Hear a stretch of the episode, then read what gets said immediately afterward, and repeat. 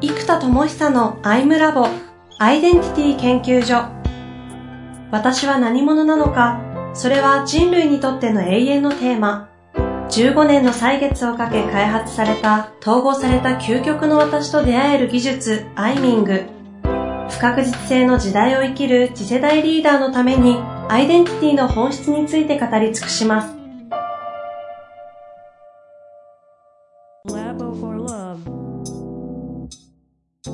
こんにちは、遠藤和樹です。生田智久のアイムラボアイデンティティ研究所。生田さんよろしくお願いします。はい、よろしくお願いします。さあ、ということで、傾聴人材というね、キーワードが前々回から出てきて、まあ、いかに重要かということとか、時代背景もね、話していったりしながら、どうやって育成をしていくのか、育成する上で何を抑えなきゃいけないのかというようなね、話をしました。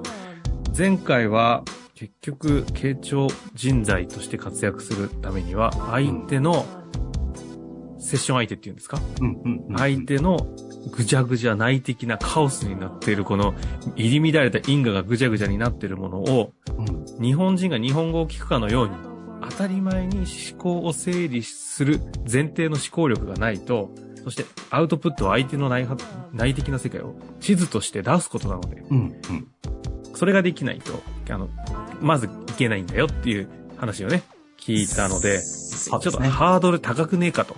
ああ相当、これ、一定の思考力相当ないと、ちょっと言い方ですけど、できないですよね。うん、と思うじゃないですか。この思考の訓練なんですよ。うんで、実は、いや、これね、呼吸もそうだし、思考の訓練ってほとんどの人がしてないんですね。はい、してないですよね、思考の訓練。思考の訓練って何ですか？そう、ってなっちゃうじゃないですか。うん。そもそも。で、うん、思考の訓練をするためには、まあ、ちょっと今日思考のことで盛りやすいとあれなんですけど、メタ思考で思考を思考できる力が必要になるんですよ。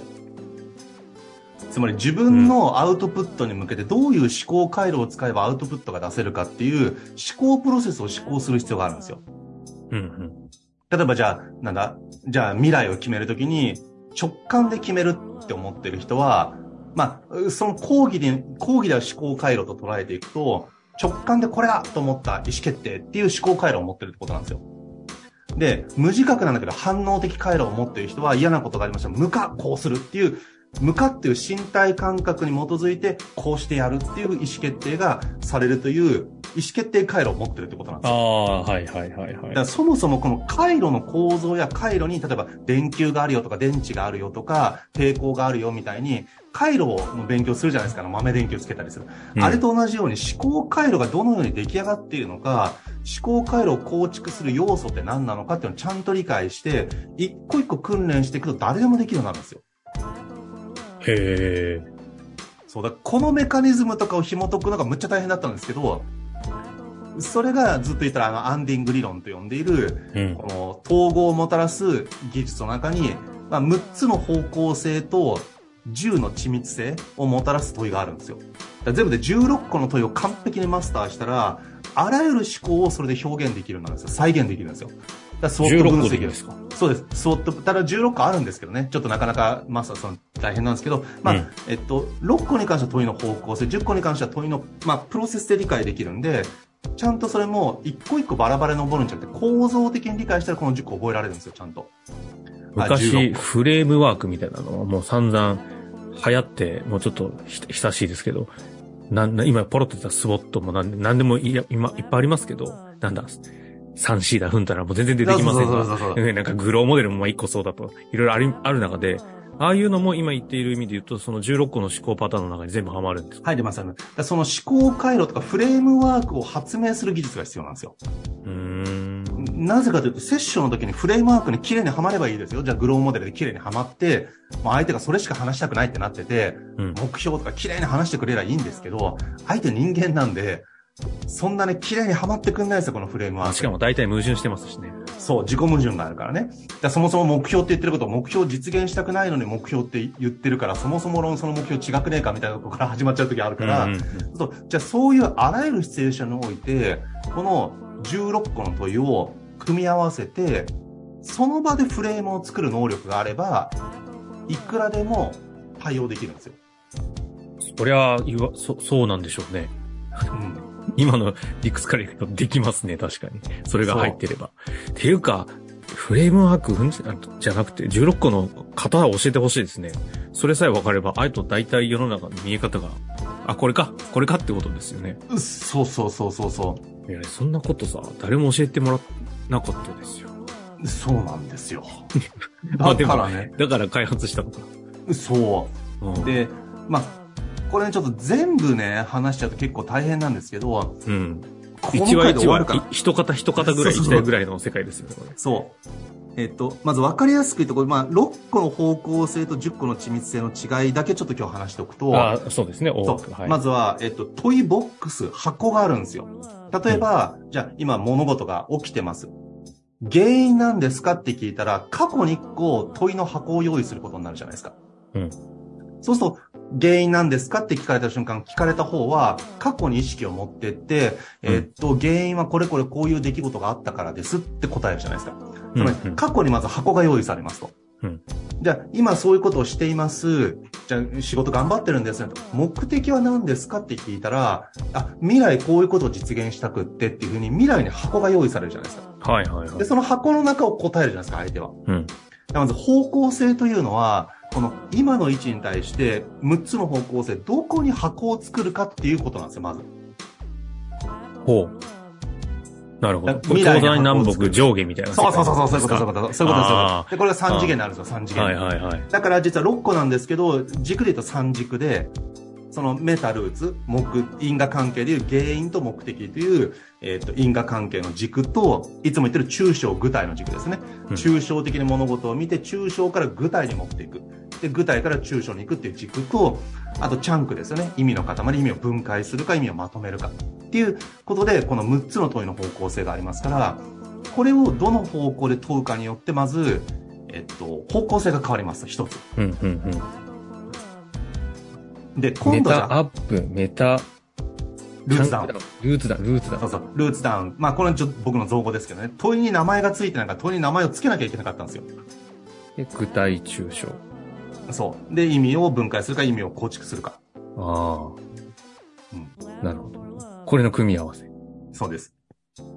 うん。で、うん、箱の中は若干チャンクダウンも箱の中を指していくことが多いので、まあ、こうちょっと若干被るところあるんですけど、例えばじゃあ、ミーシーに分解しましょうっていうのは、箱の中の話ですよね。うん、例えば、目的がありますと。じゃあ、目的、まず列挙してみましょう。で、列挙することで探索するじゃないですか。はい。で、それを KJ 法とかでカテゴライズしてみましょうと。うん。で、そうするとこう、た、tips をたくさん出して、カテゴリーを作りますよね。そこに緻密性の問いは、tips を出すのか、カテゴリーを作るのかってまずあるじゃないですか。うんうんうん。ブレインストーミングが tips をたくさん出しますよね、アイデアを。ドットをたくさん出す。で、ドットを出したら、それを囲ってカテゴリー化しますよね。で、カテゴリー化したらまたラベリングしていきますよね。で、ラベリングしたらそこに優先度つけるじゃないですか。うん。まあ、ぶっちゃけもこれだけでもそこそこ、あの、中の緻密性が上がる思考回路なんですよ。確かに。いうだけでもね。うん。で、じゃあ、この辺まで結構みんなやるんですよ。うんうん。たくさん列挙して、カテゴライズして、ラベリングして優先度をつけましょう。でもこの優先度っていうのは自分の中の重要度の話であって、実行プロセスではないんですよね、実は。重要度なんですまず。はい。で、あと構造でもないんですよ。うん。なので、プライオリティを決めたら、そこから構造化したいんですよ、実は。で、え全体構造、そこで論理構造、マズローのピラミッドみたいな構造を見抜いて地図を作って、ちょっともうせっかくから最後までバッと言っちゃうと、地図ができたら、ストラクチャーができたら今度プロセスなんですよ。地図ができたら実行プロセスを考えたいんですよ。最も大事なことからすぐにやるとは限らないですよ。プライオリティ1位にフォーカスしてそれだけやればいいかっていうと、それやるための準備とか3番がクリアできないと重要度1ができないっていう場合があるから、今度は実行プロセスを設計しなきゃいけないんですよ。全体構造を見抜いて。うんうんうんで、今度そこまで見てきたら、この辺まではまだ普通に考えればできる範囲なので、こっからさらに、洞察って世界に入んなきゃいけないんですよ。この通りにやっても意外とうまくいかないんですよ、物事って。ああ。もう一回全体を見て、エッセンスとかコアを見抜きたいんですよ。で、プライオリティ1がもちろんコアである確率は高いんですけど、でも全体像を見たときに、あれ結局ほころびってこの1個じゃないとか。うん。あれ？よくよく考えたらこれ全体を集約してエッセンス、エッセンスを抽出するならば、結局要は何とかってことじゃん、みたいな。はいはい、はい、全体をキューンと一個にまとめられる瞬間とか共通項がバンと見える瞬間があるんですよ。で、これはここに書かれてないワードの可能性があるんですよ。で、エッセンスがギューンとできるとコアができるじゃないですか。で、コアができたらコアに対して今度コンセプトを作って、えコアが中核に対して中心軸を作らなきゃいけないです。判断軸の。で、これがまあクレドとか、まあ哲学とかそうなんですけども、うん、自分の中心軸、コンセプトを作ります。で、そうすると、コアとコンセプトによって今度フォーカスを定めるんですよ、全体の中の。じゃあ結局、究極、全資源を統合、投下する一点って何なんだってことを考える。で、そこにフォーカスをギューンとかけていく。で、ここまでが9つなんですけど、基本なんですよ。そう、ちょっと並べる tips。今、今、ここ、ここのまで来ました？今、ここについたそう。で、基本は、 tips カテゴリー、ラベル、プライオリティ。これがまず基本の4つ。まあ、いわゆる KJ 法ですよ。うん、うん、ブレストから KJ 法。 tips 出して、カテゴライズして、うん、ラベリングして、プライオリティ決めましょう。まあ、この4つはまず基本ですと。うん、で、こっから全体を理解するために、ストラクチャーとプロセスを理解したんですね。うん、ストラクチャー全体構造をちゃんと見抜いて、で、その、で、地図を作ってから順序を作る。ストラクチャーとプロセス。で、こっからコアたるものをエッセンスに集約することと、中心軸、コンセプトを作って、フォーカスかけるんですよ。だエッセンス、コンセプト、フォーカスって3つが、いわゆる集約とか、中心をより強く決めていくっていう概念なんですよ。うんうんうんうん、で、ここで9つです。うん、で、こうなったら最後に必要なのはフィジビリティで、確実性考えたいんですよ。クリティカルシンキングもここに入ってきますね。いや、こう言うけど、本当にこれでできるかなとか、いや、現実、いや、確かにこの、なんだろう、内的世界の創造性としては確かにこのフォーカスしてるとわかるけど、いや、ちょっと待って、現実問題考えたら意外と難くないとかあるんですよ。あと、今はテンション上がってるけど結局やんないよなとか、こうやって内発性と創造性が高い時って難易度が高くってエネルギーが高いことを選びがちなんですね。そうすると実は、むちゃくちゃ素敵だし、やれれば最高なんだけども、フィジビリティが非常に低い、まあ、確実性ですね。実現可能性が非常に低いことを、むちゃくちゃテンション上がってる場合があり得るんですよ。うんうん、だこれクリティカルシンキングで、批判的思考ですよね。それも本当できるのとか、これやらない可能性あるんじゃないのとか、じゃあ、これが失敗する可能性があったとしたら何が問題なんだろうとか、これやる上で見たくないけど一番ネガティブな自分の側面なんだろうっていうふうに、まあ、フィジビリティを高めるために批判的思考もしていくわけですよ。はいはいはい。で、このちょっとフィジビリティの確実性だけが、まあ、場合にしてこの9つ全部に毎回やったりする可能性があるので、ちょっと別枠なんですけど、うん。なんでこう基本の4つ、そのカテゴライズして KJ 法からやる基本のプライオリティ決めるまで4つと、まあストラクチャー、地図と経路を決める2つと、まあエッセンス、コンセプト、フォーカスって、まあ中心をキュンと強くするための3つ。で、これで緻密性が上がるんです。あと確実性入れて。なるほど。で、これは箱の中の話なんですよ。じゃあ未来のも、10個は？そう。夢なんですかって言ったら、夢のトップスを出してカテゴライズしてラベリングしてプライオリティ決めて、夢の構造を考えて、ビジネスモデル考えてみたいな話になるんですよ。だからこれは箱の中の話。でも箱そのものが未来に置くのか過去に置くかと全然違うじゃないですか。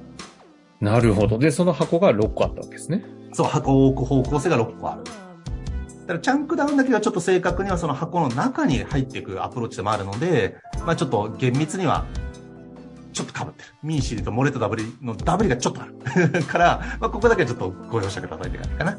ああ、なんかメディアとコンテンツの関係みたいですね。箱があって。そうそうそうそうそうそう。まさにまさに。でもそっか、これを、要は今、セッション、傾聴人材で言うと傾聴してるときに、あ、この人は今、この、それ未来では未来における、あ、ラベリングがちょっとぐちゃぐちゃしてるけど、プロセスとコンセプトはこの辺話せててとかっていうのが、うわーっとちゃんと前提に整理されてれば、今どこ喋ってるか全部見えると。そうそうそうそう。で、それラベリングすればいいのか、解像度を上げるためにそれとは何ですかって聞いたらいいのか、ある程度決まったら、ではどうしたら実現できますかこれ方向性が具現化の方に向かうか、じゃあ具現化に向かったんだけどできませんできませんって言えば、ティップスを出してみる。じゃあできたとしたらどんな可能性ありますかとりあえず5個出してみましょう。無理やりでいいんで、仮にあったとしたら5個何がありますかねこれ、ティップスを無理やり出すような問いかけ方じゃないですか。聞く方がどこが足りてないかとかもある程度見、見え、そりゃそうだよね。聞いてりゃいいってわけじゃないんですからね。で、そりゃそうだよね。これもよくセッションであるんですけど、まあ、例えば1億円あったら何したいですかみたいな問いかけで、枠を外すアプローチってあるじゃないですか。うんうんうん、だから、これって前提条件が1億円あるということで、まあ、無理だ無理だと思ってる思考の枠を外すという効果はあるんだけども、1億円が現実にないわけだから、うん、現実問題できない可能性が高いんですよ。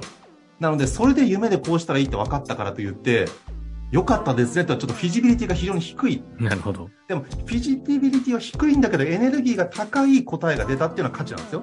うん、でも、これで実現しますかつ来週コーチングとかして行動してませんってなっても、まあ、そらそうですよね。だって実現可能性低い答えをエネルギーが高いからやりますって言っちゃったわけだから、それは実現可能性が非常に低いことをやったので、まあ、動いてたらラッキー程度ですよね。あまだフォーカスも定まってないし。はあ、うん、ストラクチャーがビジネスモデルとかストラクチャーがしっかりしてなければ、それは構造的に実現できないことを言ってる可能性もあるので、うん、なんでこの辺をちょっと箱の置く場所と箱の中身の、まあ、方向性と緻密性。まあ、なんかあの、今回完全にこれで盛り上がっちゃいます。概概念と、その、要素としては全部分かった上で、そこをやっていくんだなってことは見えましたが、それを訓練するってことですよね。そりゃ、それは最低1000時間必要だわっていう、その。でもぶっちゃけ1個ずつ10時間ずつやったら160時間でこれ1個ずつ10時間練習できるんですよ。ああ、1個ずつ10時間ずつやるの？そう。いや、ルーツダウンだけ10時間とかメタアップだけ、例えばメタアップしかやらないセッションを1時間のセッション10回やるだけでも、だいぶ身につきますよ。で、こっからが、あれですね、型ですよね、今が。で、こっからちょっとあの、ちょっと私あの、なんか、空手っぽくなっちゃいますけど、あの、移動稽古じゃないですけど、うん、なってくると、実際には、うわーっと出てきて。そう、あと試合になるとね。試合になるともう最後は。ね、練習の政権好きのように、こんな完璧なフォーム取らせてくれないじゃないですか。だからその完璧に打てない、もう微妙な体勢なのに、政権好きを打たなきゃいけないとか、相手から攻撃されてね、こっちがダウンする可能性あるのに、勇気を持って踏み込んで政権付けしなきゃいけない。全然違うわけですよ、その。ね、約束稽古でできるって話とか、型でできるって話と。ここからやっぱり実践の試合の経験が必要なんで、だからやっぱりこの優勝セッションが、最低500時間とか、まあできれば1000時間ぐらいやってもらうと、ね、特に上場企業でコーチングとかを提供できるっていう基準になるんですよ。その、相手が初心者だった場合は、まあ相手もコーチングとか傾聴の技術に慣れてないので、ね、その、なんだ、将棋の駒の動かし方を知ってたら、将棋を初めてやる小学生に教えられるじゃないですか。っていう関係性はもちろん成り立つんですよ。でもそれが相手が一定レベルプロとか、継続的なお金を払えるようなリーダー層だった場合に関しては、相手もその、ね、グルメになってるわけですから、こちらがそれに対応できるようなクオリティが出せればしっかりいくわけですけど、そうじゃなかったらうまくいかないので、実はこの理論の技術だけでも今みたいなのがあって、エネルギーの技術もまた細分化するとむっちゃいっぱいあるんですよ。そっかそっか。この掛け算です。ロジックとエネルギーの。あの、あの、しっかりとね、技術は身につけましょう、という、背筋の、いい意味で伸びる回にもなったなと思いますね。ねただ、はい、そこが、不明瞭だったらあれですけど、逆に言うと全部可視化していただいてるんで、もうやるだけではありますよね。やるだけ。だから本当に騙されたと思って1000時間やってくれたら、すさまじく伸びます。いやー。非常にできます。っていうか、ある意味ね、飯困らんぞっていうスキルですからね、きっとね、これは。そう。なんだけど、まだ傾聴人材が飯困るんですよ。技術が高くっても売り先がないんですよ。世の中に。このマーケットそのものを作んなきゃいけないので、それこそジニアースは、もう今これ、年間10万円で全部参加できるんです。1000時間のコンテンツに。はいはいはい。なので、えっと、1時間あたり100円とかなってるのかな？ん？そう、1時間あたり100円。というコンテンツなんですよ。カラオケボックスより安いという価格で提供してるので、えっと、そう。まあだからやれる人は毎これ朝にやってるんでね、お勤めしながらでもちょっと朝早起きの根性さえあれば。根性さえあれば。根性さえあれば。うん。まあ、ということでね、傾聴人材、この内発性がね、重要視される時代において、傾聴人材は求められる、その人材の発掘と、育成と、その具体的な何を学ぶかという回をね、4回にわたってやってきましたのでね、このあたりやれば、もういくらでもエネルギーの話もできますし、Tips1 個でもね、ワンコンテンツ余裕でいけるようなね、回ですので、また具体的に掘り下げていきたいなと思います。はい。終わりましょうか。ありがとうございます。ありがとうございました。